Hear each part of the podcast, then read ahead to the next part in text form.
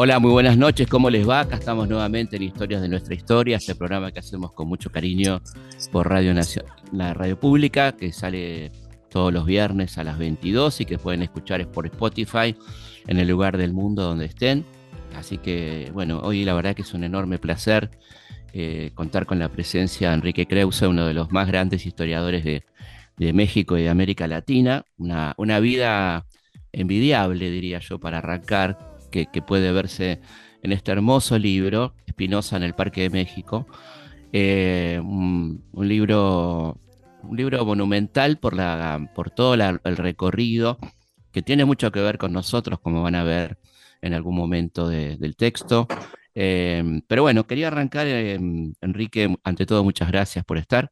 Al contrario, un placer estar contigo y estar en Buenos Aires. qué linda ciudad, ¿no?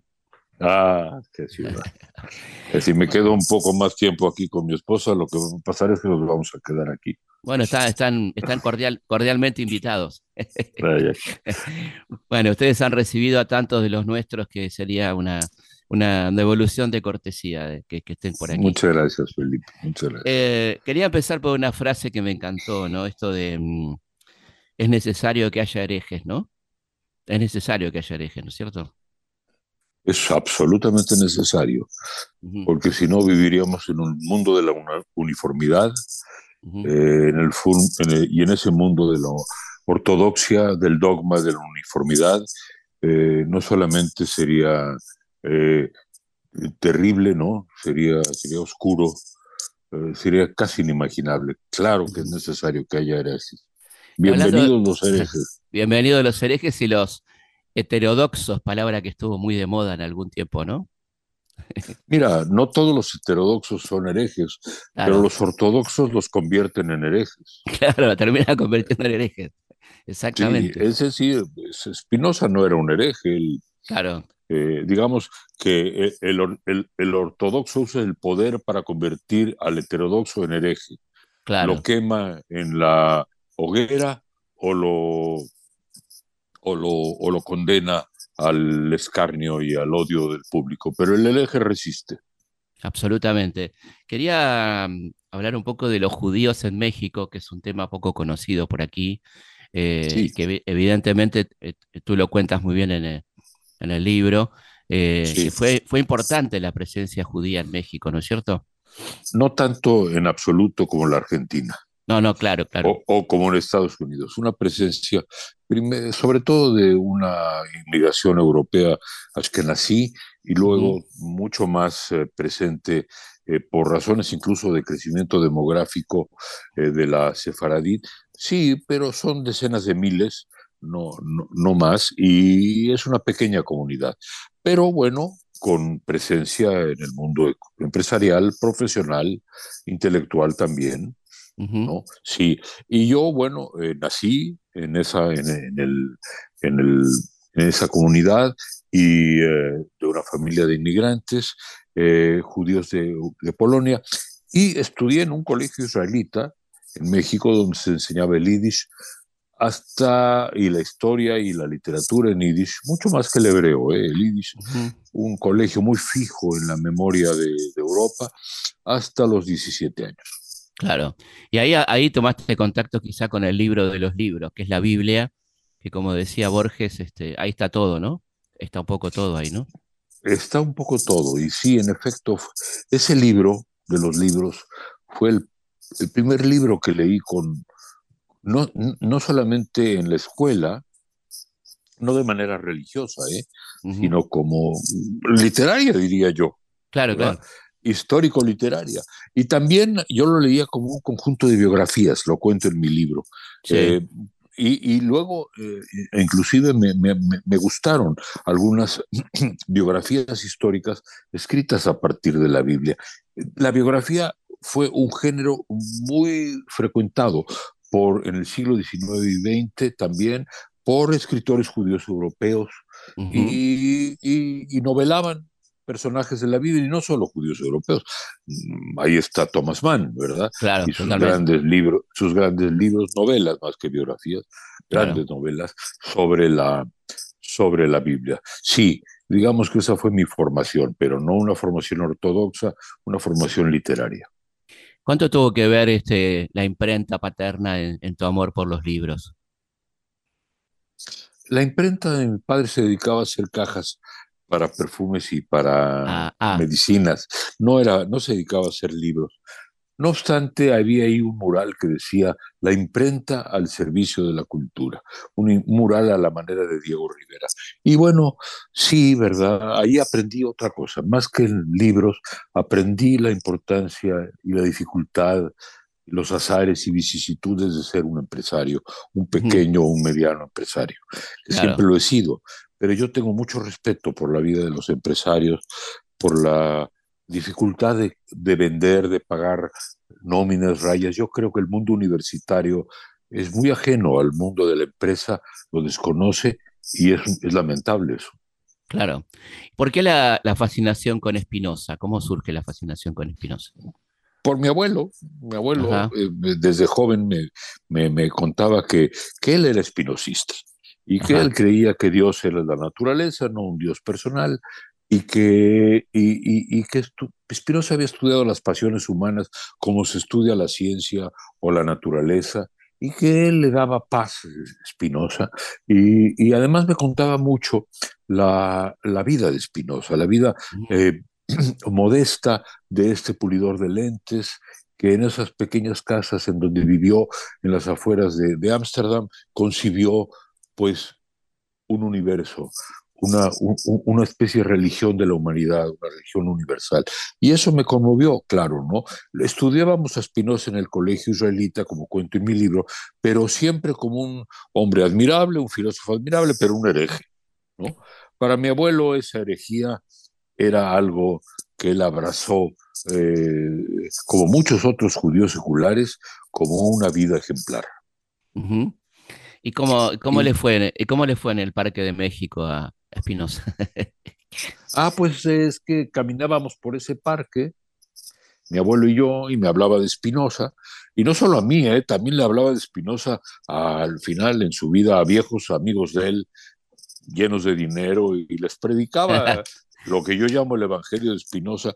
No sé si le entendían muy bien, pero les decía yo soy feliz, incluso cuando muera, eh, yo voy a ser parte de la naturaleza.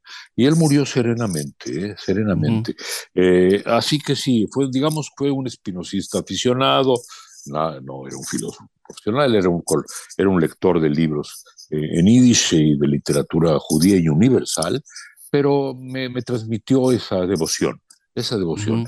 Y esa devoción me, me, acompañó en la vida y me volvió mucho a los 30 años cuando ya tenía, después de estudiar ingeniería e historia y escribir libros de historia y trabajar con Octavio Paz en la revista Vuelta, bueno, sentí el llamado de volver a, a Spinoza y ese llamado siguió y bueno, en la pandemia lo sentí aún más fuerte Claro. Cuando ya tenía yo la edad que tenía mi abuelo cuando hablaba conmigo, que es la edad que tengo. Y entonces decidí acometer la tarea de escribir Spinoza en el Parque México.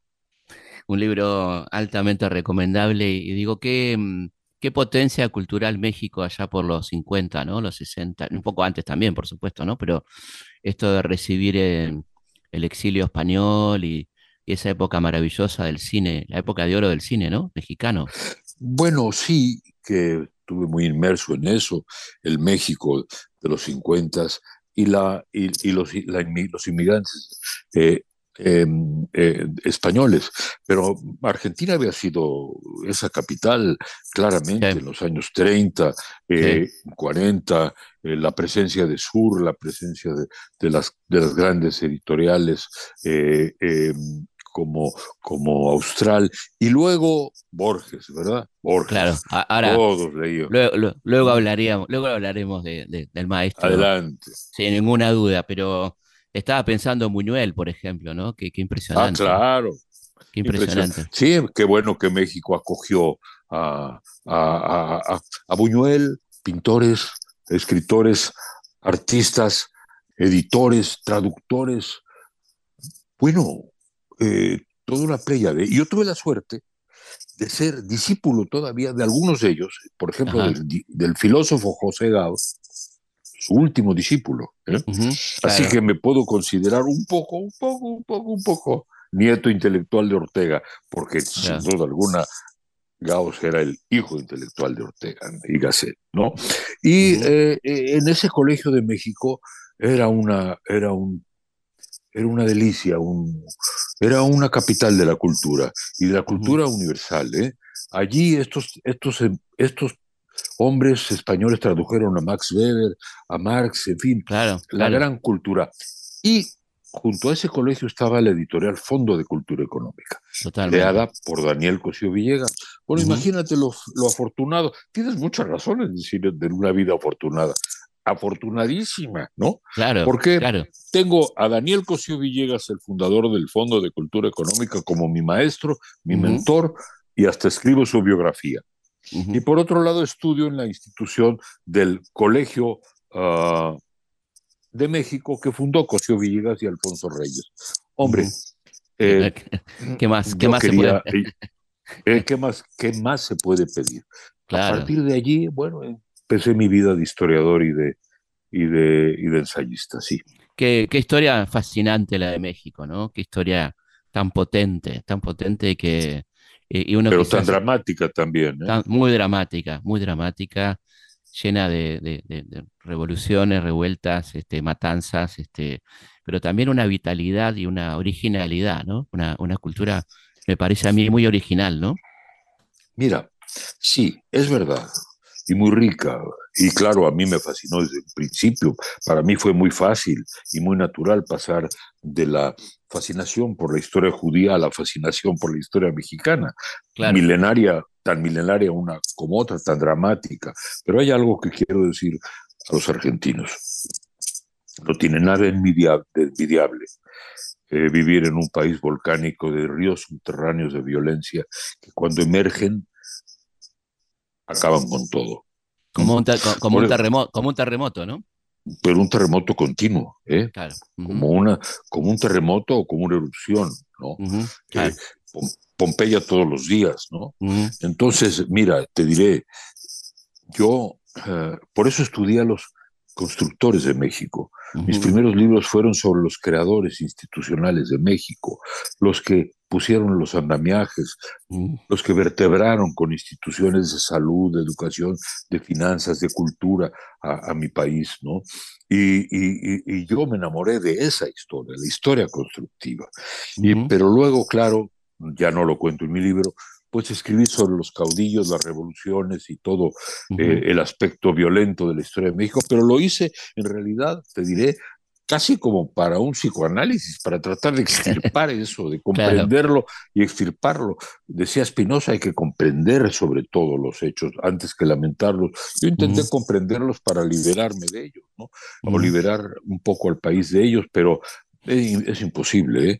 Eh, el país, y, lo digo en Argentina porque con toda la turbulencia eh, de la vida política argentina, ahí está el poder de Argentina, económico, etcétera, está la democracia, está la libertad, mm. estamos hablando, es un hermoso país, es un gran país, así que si tú hablas bien del mío desde tu corazón, yo hablo, yo hablo bien del tuyo desde el mío. Yo creo que son dos, potencias culturales, ¿no? México y Argentina son dos potencias culturales eh, que a veces no, no terminamos de valorar, ¿no? Sin, sin ningún chauvinismo, digo, lo digo con... No, no, no, dos potencias culturales que deberían de caminar mucho más cerca en lo cultural. Exactamente. Que desgraciadamente han caminado demasiado cerca en lo político. Claro. Prefiero, Que, preferiría yo que caminaran mucho más cerca en lo, en lo, en lo cultural, en lo literario. Déjame decirte que para México eh, los escritores argentinos fueron importantísimos, importantísimos en los años 40, 50, 60, ya hablaremos de eso, ¿no? y a mí me, enseñó Daniel Cosío Villegas a voltear al sur. Claro. Porque sí, Argentina está lejos y a veces no ve a México, pero México no ve al sur y eso es un gran defecto de los mexicanos. Qué, pérdida, qué pérdida mutua, ¿no? Qué pérdida mutua, digo. No cabe la menor duda. Sí, no, estaba pensando Pero en, fin, en algo que estamos. No, no, algo muy interesante que se dice poco. Se dice poco bien porque enseguida nos ganan las pasiones.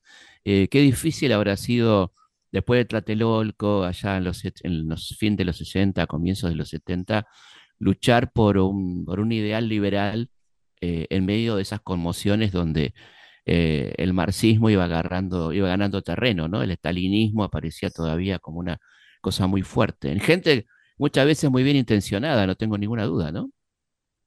Mira, fue muy difícil. En los 70 eh, y en los 80. Quizá podemos hablar de la, experiencia de vuelta, ¿no? Que hizo eso. Muy la experiencia de vuelta, exactamente. Claro, claro. Mira, muy difícil, muy difícil porque, por un lado, estaban eh, las dictaduras eh, del Cono Sur, a las que nos opusimos siempre, siempre. Y yo, como digo en el libro, cuento el libro en un capítulo, vine a Argentina y a Chile durante las dictaduras a escribir sobre eso y, a escribir con, con pasión sobre eso, con rigor, creo yo, y provocó esto que, que, la revista fuera prohibida, ¿no? En su pequeña circulación, pero prohibida. Pero también nos oponíamos a las otras dictaduras, a Cuba, y nos oponíamos a los movimientos guerrilleros y revolucionarios que entronizaban o idealizaban al Che Guevara. Queríamos la democracia y la libertad. Créeme que era difícil luchar por la democracia y la libertad en los años 70 y 80. Octavio Paz lo tildaron de reaccionario. Quemaron su efigie frente a su casa. ¿Tú sabes cuál fue su pecado? Su pecado fue ir a Alemania a pedir elecciones libres y limpias a los sandinistas en Nicaragua. Y yo te pregunto ahora, ¿dónde están los sandinistas en Nicaragua? ¿Dónde están los defensores de los sandinistas en Nicaragua hoy? Bueno, están en las posiciones de Octavio Paz, en las posiciones de la revista Vuelta, pero nos hicieron una guerra sin cuartel. No solamente los la hegemonía marxista, sino también naturalmente el PRI, los intelectuales eh, orgánicos. Del PRI, orgánicos, del PRI. Claro, Orgánicos en el sentido gramscista. orgánicos. Sí, claro. Hay muchos de ellos, no voy, no voy a decir sus nombres, tampoco sus apellidos, que, que ahora están en posiciones idénticas a nosotros. Pero nunca explicaron su cambio. Y su cambio vino, sobrevino en los 90, digamos, ¿no? A fines de los 80, cuando se derrumbó la Unión Soviética. Hablemos de, algunos de los, de los personajes que has nombrado que son, son gigantes. Por favor, encantado. Eh, primero te quería pedir una definición de la generación del 15, que aquí no es muy conocida. Eh, ¿Cómo fue esa generación del 15 en México? La generación de un grupo de jóvenes universitarios que vivieron de jóvenes o niños la Revolución Mexicana y que cuando la revolución terminó en 1920 tuvieron el designio clarísimo de reconstruir a México sobre nuevas bases de instituciones sólidas.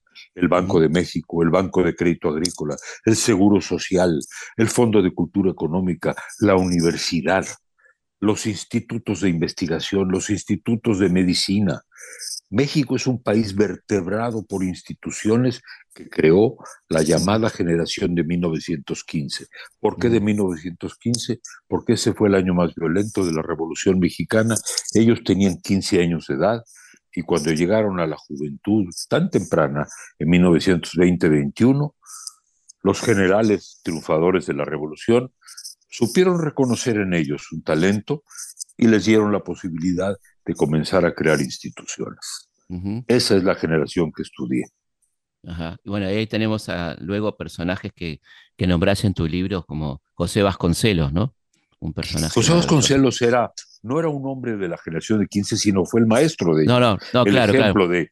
igual que Pedro Enrique Sureña, que fue muy importante en México, en Cuba, en España y en Argentina. Sí, claro hombre, Enrique Sureña, el maestro de Borges, el amigo de Borges, el maestro de Sábato, el maestro de Enrique Zuleta, tantos, tantos eh, extraordinarios escritores. Enrique Sureña fue, eh, eh, junto con Vasconcelos y Alfonso Reyes y Antonio Caso, los grandes maestros de la generación de jóvenes de 1915. Vasconcelos vino a Argentina, como sabes tú, en 23, y a Brasil, y, en fin, el sueño latinoamericano eh, de, llevar la cultura y la educación, la unión latinoamericana a través de la cultura, el verdadero bolivarismo, que es el de la cultura. Eso representó Vasconcelos. También una figura de constructor que desdichadamente, siendo un gran escritor, un gran filósofo, se amargó por querer contender a la presidencia y no ganar.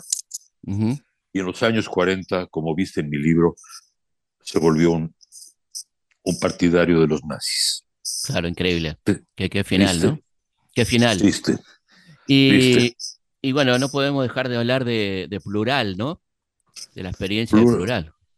Plural y vuelta. Plural es la, la hermana mayor de, de vuelta. En plural se congregaron todos los escritores argentinos que, que, que, te imagines, todos, desde Cortázar hasta Borges, hasta Bioy, Pezzoni, Girri, Orozco, quién no, José Hernández. y por otro lado, y, y, por otro lado, eh, Mm, bueno, eh, una constelación, pero Plural fue una revista que duró cuatro años, todavía muy antológica y suave. ¿eh?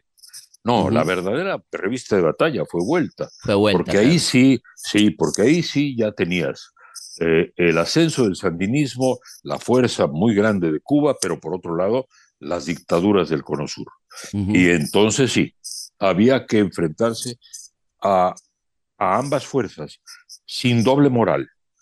Había que, que, había que eh, mm, eh, criticar a la, a la dictadura eh, de Pinochet, sí, pero también a la de Castro. Y eso siempre nos costó muy caro. ¿Cuánto, cuánto tenía de, influencia Sur ¿no? en estas revistas culturales, Victoria y Sur? Mucha, mucha, muchísima. Yo no la percibía tanto porque para mí Victorio Campo y Sur eran una leyenda, ¿no? No me tocó. Eh, pero para Octavio Paz fue la revista donde publicaba, para Alfonso Reyes. Daniel Cosío Villegas era un hombre cercanísimo a Victorio Ocampo, ¿no? Y luego cuando releí Sur y conocí a, Pepe Bianco aquí en Buenos Aires, bueno, pensé, ojalá vuelta siga los pasos de Sur, una revista admirable. Y déjame decirte algo, cuando entré a la revista Vuelta en 77, lo primero que hice fue escribirle a medio mundo para que mandara colaboraciones. ¿Y sabes cuál es la primera persona que me escribió? ¿Quién? Victorio Campo. Victorio qué grande, qué grande. Victorio Campo, al, una mes antes de morir, me escribió una carta. Bueno, Krause, eh, lo felicito por ser secretario de redacción, eh, le voy a mandar una colaboración. Dígale a Octavio Paz que no me ha mandado a las últimas colaboraciones que me, prometió. Bueno, yo enmarqué esa carta de Victorio Campo. ¿Conociste aquí Villa Victoria? ¿Pudiste ir a Villa Victoria? No, desgraciadamente llegué y bueno, en aquella ocasión la conoceré alguna vez, pero había acababa de morir Victorio Campo. Claro, claro. Entonces conocí, como viste en el libro, que generosamente has leído, ¿no? Bueno, uh, conocí a Bianco, conocí a Hernández, conocí, volví a ver a Borges, que había visto en México en una entrevista para mí memorable, y hablé e hice una amistad que yo considero genuina, entrañable y larga con Ernesto Sábato. Claro. Vamos a una tanda y seguimos aquí en Historias de nuestra historia charlando con Enrique Krause. Historias de nuestra historia con Felipe Piña por Nacional, la radio pública. Los hechos, los lugares, los personajes son muchos. La forma de contarlos, una sola. Historias de nuestra historia. Con Felipe Piña. Por Nacional. La radio pública.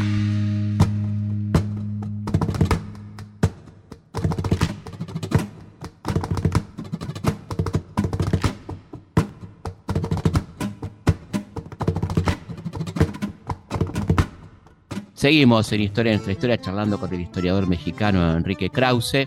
Estas son nuestras vías de comunicación. El mail consultaspigna.gmail.com También nuestra página de Instagram, arroba felipe.pigna, ahí nos dejan sus impresiones, lo que quieran, lo que quieren escuchar, de dónde nos escuchan, y bueno, estamos en contacto. Felipe Piña hace Historias de nuestra historia por Nacional AM870, la radio pública.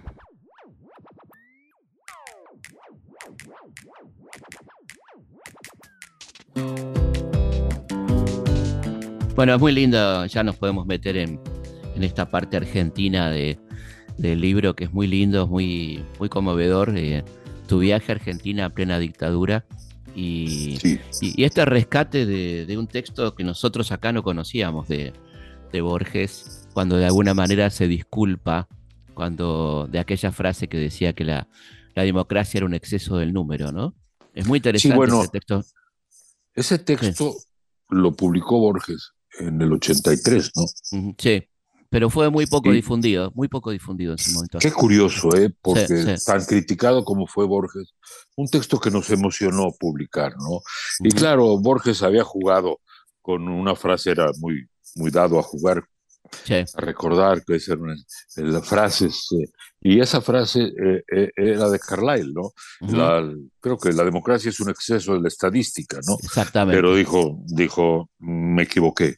La democracia argentina me ha refutado estupendamente, dijo algo así, algo así, pero usó la palabra refutación y estaba complacido de eso, ¿no? Entonces, eh, sí, eh, yo conocí aquí entonces a Bianco, en, varias veces estuve con él y en una velada sentí, sentí lo que era el, miedo.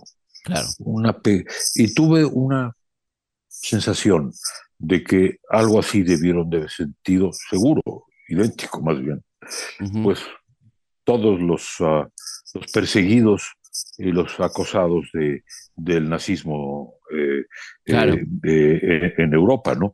Porque sentías como la vida iba, como te iba acercando, acercando al grado de que no podían hablar alto en una mesa o tenías que cuidar lo que decías en esa misma mesa porque no sabías si había allí un informante. En fin, sentí lo que los argentinos se sintieron y padecieron en ese horrible periodo. ¿Cómo fueron tus encuentros con Borges? Que contás en el libro muy bien, ¿no? Primero una entrevista en México sobre Spinoza, nada menos, que fue memorable para mí. Y luego, dos meses después, tres meses después, vine aquí y le hablé por teléfono, le dije, soy Enrique Krause, le hice la entrevista sobre Spinoza y me dijo tres palabras que las tengo grabadas. Me dijo, ah, sí, fue muy grato aquello. ¿Te imaginas cómo me sentí de eso? Eso no lo he escrito, pero te lo estoy diciendo a ti. Ahora con toda vanidad, ¿qué le voy a hacer? Spinoza, las traslúcidas manos del judío labran en la penumbra los cristales, y la tarde que muere, miedo y frío, las tardes a las tardes son iguales.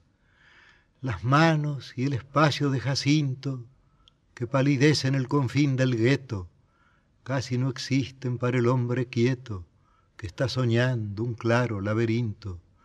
No lo turba la fama, ese reflejo de sueños en el sueño de otro espejo ni el temeroso amor de las doncellas. Libre de la metáfora y del mito, labra un arduo cristal el infinito mapa de aquel que es todas sus estrellas. Y entonces me, citó allí en su casa y hubo dos encuentros en Maipú y de a los que, sobre los que escribí en aquel texto del 79 y yo los rememoro un poco aquí en mi libro, ¿no? Y fue muy gentil orientándome en qué librerías tenía que ir a ver y me subrayó mucho. No deje de comprar la obra, usted es historiador, de Paul Grusac. Claro. Mendoza y, Garay. Mendoza y Garay. compre Mendoza y Garay. Y entonces fui por supuesto, y compré Mendoza y Garay. Eh, y, no hablamos de política, hablamos de literatura, más bien no hablamos. No, lo escuché, lo escuché, lo escuché. ¿no? Vos sabés que mm, tuve la suerte de que mi papá organizaba charlas de Borges y yo lo iba a buscar y lo llevaba a las charlas, ¿no? Qué em, suerte. Y, lo que era muy extraordinario que a vos te habrá pasado, que era una persona tan humilde que no le gustaba hablar, no le gustaba hablar de él. Entonces yo estaba estudiando historia en ese momento y me preguntaba a mí, y yo, le, yo no quería, yo quería escucharlo a él. No quería hablar. Tú tienes toda la razón. Era sencillo, era humilde. ¿Sabes qué me llamó la atención cuando desayuné con él? Bueno, era un hombre muy cortés. Totalmente. Educadísimo, eh, gentilísimo, suave, inteligente, por supuesto, ¿no? Con un toque de dulzura también y, estoico. Y, ¿sabes qué me encantó? El desayuno, hablando de Spinoza, se explayó, me preguntaba cosas como si yo hubiera podido contestarle las cosas. Me corrigió algunas. ¿Viste cómo le, cómo, le, gustaba corregir, pero sin soberbia, ¿no? Ayudando. Sin ninguna soberbia, ayudando. claro. Eh, eh, y, y vi cómo comía con su tenedor los huevos que se caían continuamente. María Kodama no lo ayudaba, porque no aceptaba que lo ayudara. Era algo de decirlo, yo, él persistía, ¿no? Se caía y pacientemente volvía. No, fue inolvidable. Yo recuerdo casi cada palabra, cada gesto. Eh, y le pedí que me firmara eh, de él, ¿no? Que, podía firmar, ¿no? Pero puso la palabra Borges en su libro Prólogo de Prólogos. Uy, qué maravilla, hermoso, hermoso libro. Y vos, qué lindo, qué lindo que vos traigas a la memoria, cuando hablas nada más y nada menos que de Ana Arendt, eh, ese hermosísimo cuento La señora mayor, ¿no? Ah, la señora mayor. Eso sentí con Hannah Arendt yo, exactamente. No, esta sobrevivió a todo. Claro. claro. Bueno, mira, sobrevivió a Heidegger. Claro, ya mucho, ya mucho. Y luego sobrevivió todo, ¿no? A las universidades alemanas, la persecución en Francia, llegó, sobrevivió a todos. Y llegó, y fíjate que no murió grande, ¿eh? murió, a los, no sé, 70 años y pico, porque fumaba mucho, pero, eh, pero llegó a escribir. Un hombre, una mujer, una trayectoria admirable, ¿no? Eh, y, llena de esa, de esa pasión muy compleja, llena de esa pasión y, además la síntesis entre la judía centroeuropea, alemana y, y, Alemania, y lo mejor de la cultura alemana, ¿no? su tesis sobre el...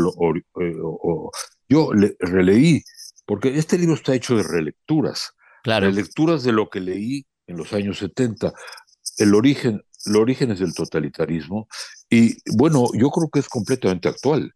Eh, lo que pasa es que el populismo es como son como totalitarismos deslavados, pero, pero muy nocivos. Y si tú lees esas páginas, parece que estás leyendo a los liderazgos populistas de Trump o de Chávez o de Orban, etcétera. Es, muy interesante, bueno, los tres tomos son maravillosos, ¿no? Y, eh, imperialismo, este, y bueno, y, y Eichmann en Jerusalén, que es un libro increíble, ¿no? Es un libro increíble con el que yo tengo finalmente diferencias, mm. porque eh, aunque sé que, que no podemos, digamos, explico en mi libro, por qué no podemos dejarnos arrastrar por una frase, la banalidad del mal, ¿no? Pero tenía la idea de, de, Eichmann como un burócrata, un autómata, ¿no? Sabemos por los diarios de Eichmann, escritos aquí en, en Argentina, que, que, Eichmann era un, un nazi, eh, digamos, plenamente convencido y formado, ¿no? Pero, vamos, eh, eh, Hannah Arendt es un personaje, fíjate, hay bibliografías, ¿eh? todavía está en busca de una biografía. Yo traté de acercarme a ella en este libro, igual que otros personajes, habrás visto centroeuropeos, judíos centroeuropeos, pero, pero es, uno de los personajes, digamos, claves. Es, es, muy interesante y me encantó la, analogía con, con, la señora mayor, esta mujer que, que, ha vivido toda la historia argentina prácticamente, ¿no? Y que ya, al final, ¿no? lo sí, a toda. Bueno, ella ha vivido vivió, cabe decir ¿eh? que por sus lecturas y escritos, esto es una mujer que vivió 200 años. Claro. Hannah ¿no?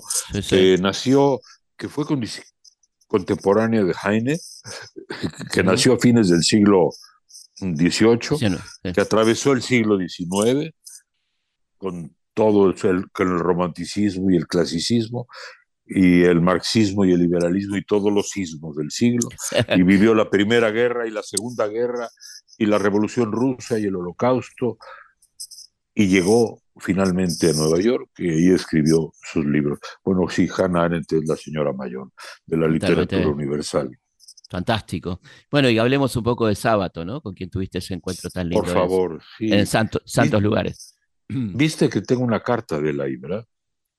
Totalmente, sí. Me gustó mucho conocer a Sábato, su formación científica, su paso del anarquismo al marxismo, su... Ah, Conocimiento de Marie Curie, ¿no? Un científico claro. que luego, que luego, en 51 escribe un libro, ah, un enamorado de la obra de Kafka y de Dostoyevsky, un alma muy cercana a la de Octavio Paz, coetáneo exacto de Octavio Paz, que escribe en 1951 eh, eh, Hombres y Engranajes. Y ese libro, eh, también muy camusiano, ¿no? este hombre, este hombre de verdad le importaban los problemas últimos de la condición humana y de la tragedia de la condición humana, muy parecido a como Octavio Paz los vivía, y me atrajo muchísimo, ¿no?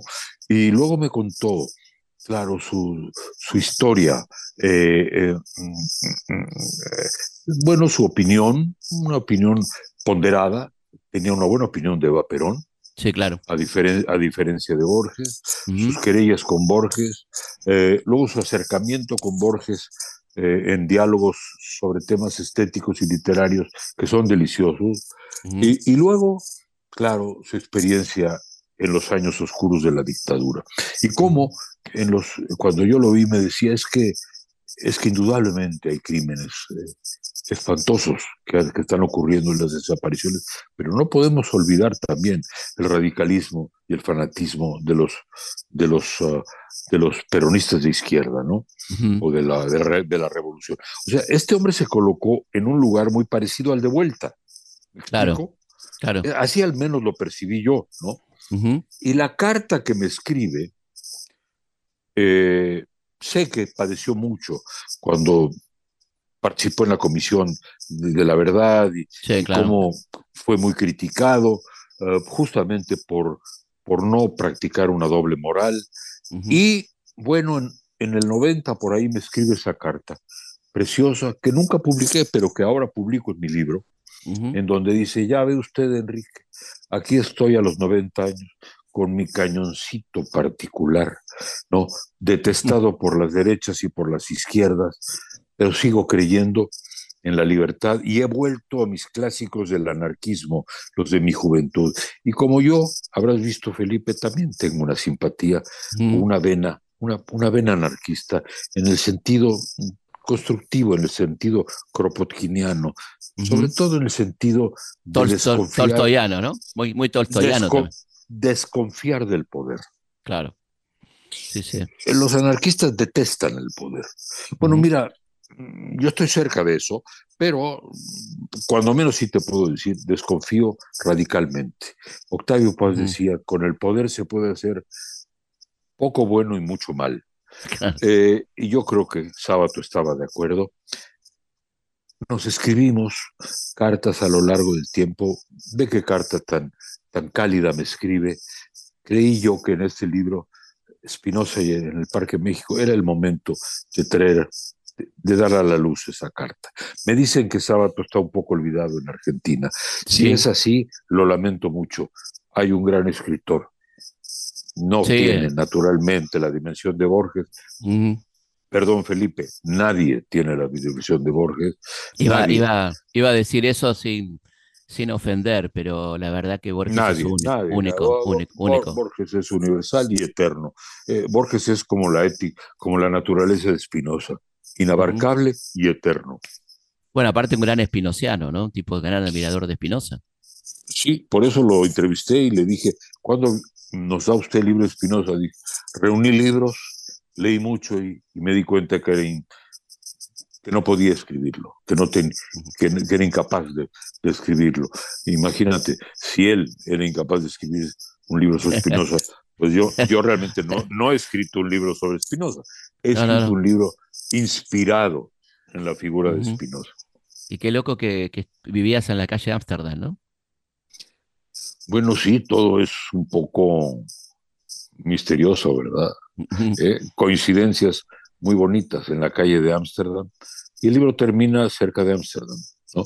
Cuando mi esposa y yo fuimos a un pueblito cercano a Ámsterdam, Regensburg, y nos sorprendió enormemente las dos habitaciones pequeñísimas, una de Spinoza, una en donde tenía su, mm, su, máquina para ah, pulir lentes y la otra en donde tenía su biblioteca que han reconstruido, se conocen los libros, y donde, y donde imaginó, como decía Borges, el claro laberinto ¿no? del universo. El universo que es su obra, ¿no? Qué impresionante que se haya dedicado a los lentes, ¿no? a, aclarar, la visión, ¿no es cierto? Eh, fíjate nada más, aclarar la visión. Eh, qué poético es eso, ¿no? Sí, aclarar. Claro, tenía que ver con su tiempo, él era contemporáneo y corresponsal de, de los grandes eh, Huygens, por ejemplo, de los grandes expertos en óptica. Era, era el, siglo en que se descubrían las, las, grandes leyes de la óptica y él estaba tanto del, de, lo, de cómo hacer los telescopios y microscopios, pero, pero sí, eh, eh, es una bonita metáfora, ¿no? Este hombre pule lentes, nos pule el lente y la mirada del hombre a la vida. Es, un, es un cristal, es un cristal. Bueno, hay que, hay que recomendar la lectura de Spinoza, que, que es realmente impresionante, ¿no? Y me, estaba pensando en Borges cuánto, cuánto se ha metido con la historia, ¿no? Cuánto, eh, cuánta cosa histórica o, relativa a la historia con mucha valentía, por ejemplo, en lo que tiene que ver con el nazismo, ¿no? Este... Qué, emocionante para mí fue en mi juventud leer los textos de Borges, los cuentos, las intervenciones públicas, ¿no? Qué valiente fue, qué valiente y qué contra, a contracorriente fue Borges, qué valiente, ¿no? Eh, qué, qué liberal en el mejor sentido, que no, en el mejor sentido. Y, claro, ¿no? Lo, uh, él, vio, fíjate que ahora, hablando de esto, pienso, Felipe, que él vio, digamos, el componente, el componente fascista en el peronismo, el elemento fascista. Eh, y eso, y eso es algo que no sea justipreciado. Yo no quiero atenuar eh, los errores que tuvo Borges durante la dictadura y con lo de Pinochet. Bueno, lo en mi libro lo discuto, pienso que, que, la ceguera de Borges contó mucho, la ceguera física, ¿no? Claro, claro. Eh, porque, porque para la política hay que verle los ojos a los amigos o a los críticos. ¿eh? Sí, claro. Él, no podía, pero no tenía nada de ingenuo, ¿eh?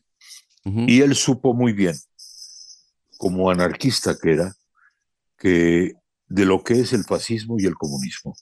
Él, entendió, los él entendió los totalitarismos del siglo XX. Tuvo debilidad porque creyó que los militares podían poner orden y además, sí, en efecto, era un escéptico, terminó por ser un escéptico de la democracia, ¿no? Pero, oh, fue un escéptico, pero al final de su vida reconoció tuvo la grandeza. No, no, además, además Enrique, en plena dictadura, cuando él se dio cuenta de su error, empezó a Inmediatamente firmar, empezó a firmar solicitadas, que era un, acto de valentía total, ¿no? En, yo, el año, yo quiero ver. Mm. ¿En qué año? 80, 80, 81. Bueno, eh, bueno. Eh, y además lo que, lo que valía eh, para los familiares de desaparecidos una firma de Borges, ¿no? Una solicitada. Borges, Borges es, como te digo, como la ética de Spinoza, más bien como el Dios de Spinoza, inabarcable, infinito, eterno. De verdad lo digo, de verdad. lo digo. Y ahí está, ahí está estos dos cuentos extraordinarios, Deutsche Requiem y Emma Sums. Sí, Emma Sums. Emma Sums es increíble. Increíble. Eh, sí, y entonces, bueno, yo, ¿qué te puedo decir? No? para mí, imagínate, ¿no? Visitar Argentina entonces, conocerlos. Bueno, qué afortunado. Ahora que hablo contigo pienso, muy afortunado. A otros escritores están en el libro, los leí, los he releído para escribir el libro, recordando en esa relectura lo que fue mi vida de los 70, de lector, de un joven lector, la formación de una conciencia libre y liberal. Eh, y conocí a Isaiah Berlin, a Lese Kolakowski, a tantos otros. Claro, claro, claro. Pero bueno, este, sos muy bienvenido y te agradecemos mucho este tiempo. Ha sido un verdadero placer hablar con vos y felicitaciones por este maravilloso libro que recomendamos absolutamente Espinosa el Parque de México, Enrique Krause. Eh, una verdadera biografía intelectual donde además no, no hay jactancia, hay, hay, voluntad de compartir que se, que se percibe, se percibe en, el, en la lectura, ¿no? Es muy lindo eso. Muchas gracias, Felipe, por esta conversación. El libro es una conversación, construido como una conversación, a partir de conversaciones que tuve con José María Lasalle, un escritor español. He descubierto que la conversación, bueno, el viejo, el viejo género de los diálogos platónicos, ah. ¿eh? Eh, la conversación es un género amable, eh, la cultura es conversación y espero que los lectores encuentren animada, hospitalaria esa, lectura. Y hay, que luchar por el rescate de la escucha, ¿no? De escucharnos, que algo que está, se está perdiendo. se está perdiendo un poco. Eh, quizá si habría que hacer una recomendación a, a nosotros los latinoamericanos, tan metidos en nuestras querellas eh, en todos los países, es esta, aprendan a escuchar. Exactamente, lo más, lo más importante. Bueno, Enrique, feliz estadía, que disfrutes mucho nuestra, nuestra ciudad, en nuestro país. Eh, saludos a tu esposa. Eh, y bueno, sos siempre bienvenido, como sabes. Abrazo Muchas gracias. Volveré y volveré. Muchas gracias. abrazo enorme. Muchas gracias. ¿eh? Bueno, estamos llegando al final de este programa y también al último programa del año. Queremos agradecerle mucho a la querida gente de Radio Nacional, la radio pública, particularmente a Martín Jiménez y a Leandro, a toda la querida gente de la radio que nos banca este, y que estamos muy contentos de estar acá.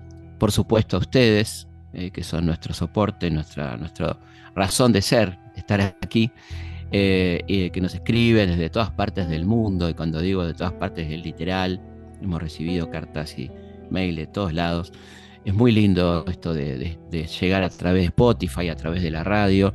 Eh, bueno, y muchísimas gracias por los comentarios, las críticas, las sugerencias, que ustedes verán que tenemos absolutamente en cuenta.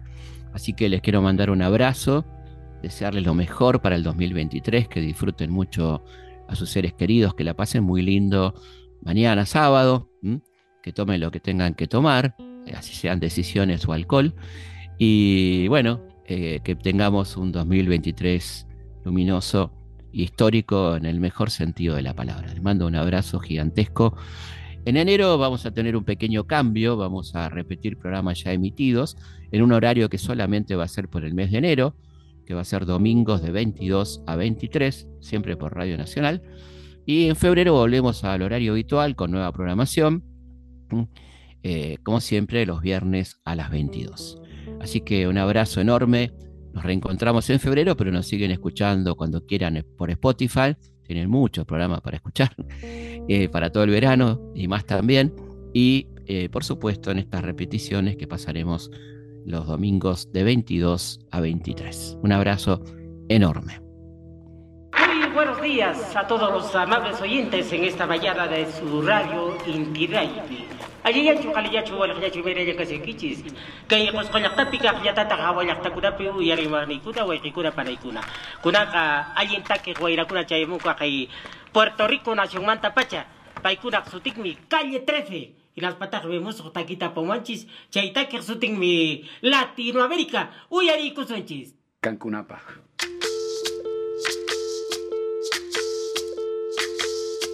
Soy Soy lo que dejaron, soy toda la sobra de lo que se robaron. Un pueblo escondido en la cima. Mi piel es de cuero, por eso aguanta cualquier clima. Soy una fábrica de humo, mano de obra campesina para tu consumo. Frente de frío en el medio del verano, el amor en los tiempos del cólera, mi hermano. El sol que nace y el día que muere, con los mejores atardeceres. Soy el desarrollo en carne viva, un discurso político sin saliva. Las caras más bonitas que he conocido, soy la fotografía de un desaparecido, la sangre dentro de tus venas. Soy un pedazo de tierra que vale la pena una canasta con frijoles. Soy Maradona contra Inglaterra, anotándote dos goles. Soy lo que sostiene mi bandera, la espina dorsal del planeta en mis cordilleras. Soy lo que me enseñó mi padre, el que no quiere a su patria, no quiere a su madre. Soy América Latina, un pueblo sin pierna pero que camina. Oye, tú no puedes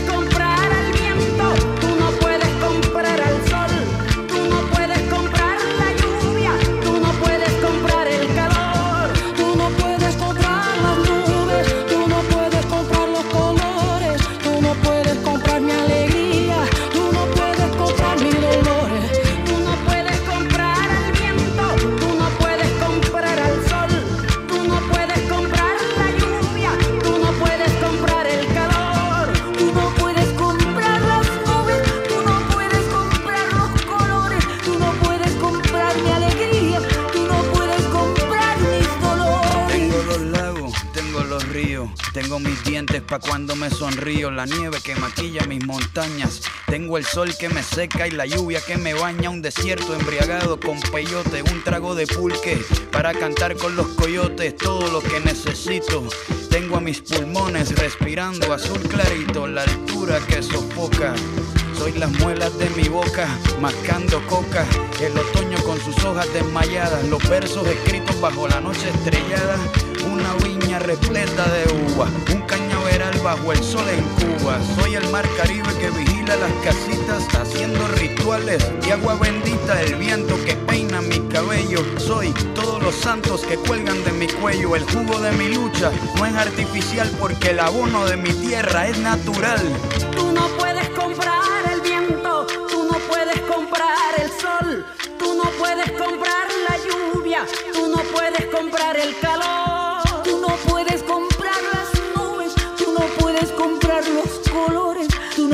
Comprar mi alegría, tú no puedes comprar mis dolores. No se puede